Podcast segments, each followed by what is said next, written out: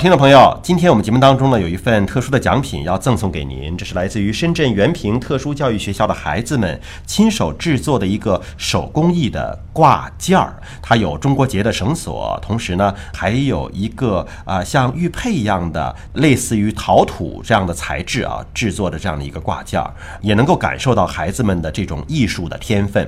如果您想得到今天这份奖品，可以在我们的节目平台转发并留言，就有机会抽取。今天的这一份特殊的爱心礼物了。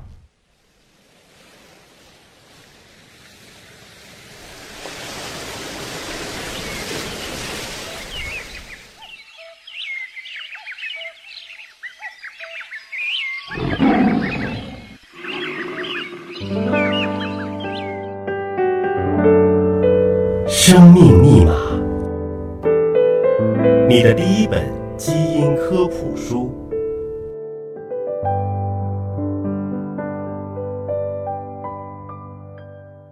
欢迎您关注今天的生命密码，我是向飞，为您请到的是华大基因的 CEO 尹烨老师。尹老师好，向飞同学好。今天我们聊一个男人的最爱，女人的加油站啊，这个生蚝牡蛎。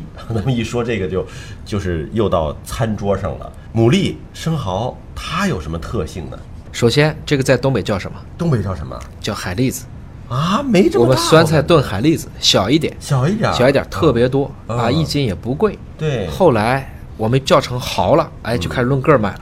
而且呢，更文雅的叫法叫牡蛎，哎，叫牡蛎。我记得学过那个，呃，一个课文叫《我的叔叔娱乐》。对，在船上优雅的吃牡蛎。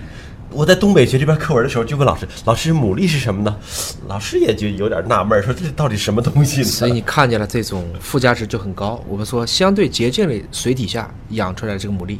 它吃起来就比较鲜，对，深海的和淤泥河口的其实不太一样啊，也还是有些区别的。所以牡蛎的第一个特点是它的繁殖能力非常强。我们在做牡蛎的时候，当时的这个牡蛎的专家张国焕老师给我聊，说最厉害的牡蛎一次产卵可以出四亿个卵子，四亿个。他举的例子是一年产三次卵，中国人民差不多一人吃一个。嗯，反过来讲，因为产这么多的后代，所以基因组无比复杂。所以我们的牡蛎基因组呢，我印象深刻，从北京奥运做到了伦敦奥运，嗯，四年时间，四年时间。啊，就为了解密它的基因组，因为它的基因组复杂到了从一只牡蛎里面拿出来的基因，我们几乎快装出了两只牡蛎的这种复杂程度了，嗯，很像一个双子座的牡蛎，它有着两套非常不一样的基因组。而且呢，它不光是生殖能力很强啊，它的抗逆性也非常的强。